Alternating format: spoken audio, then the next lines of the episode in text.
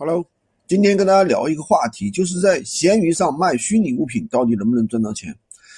今天有个粉丝找到我，我说你做什么的呀？他说他卖虚拟物品的。我说你赚了多少呀？他说的话一年赚了五万块。我说一年赚了五万块那也不多呀，但是他说是不多，多是不多，就是而且容易封号，容易违规。为什么呢？因为他的产品有以下几个方面的问题。第一呢。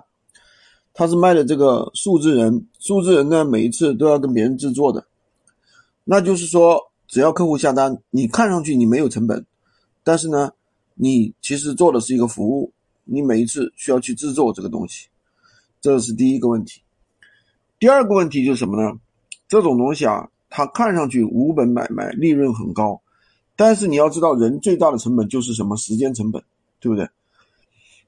你的时间成本如果花的很大的话，对于我们来说其实也是不划算的，对不对？那么我们要做什么产品呢？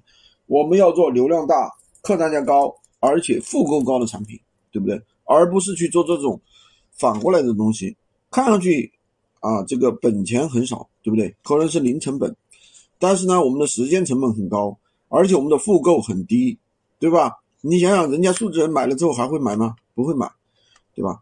所以说，呃，做闲鱼还是要会选品，这个选品很重要啊。选择一个天花板高的赛道，那你可以飞得很高。如果说你的赛道本身这个天花板就太低了，那做起来也是比较费劲的。好吧，今天就跟大家讲这么多。喜欢军哥的可以关注我，订阅我的专辑，当然也可以加我的微，在我头像旁边获取闲鱼快速上手笔记。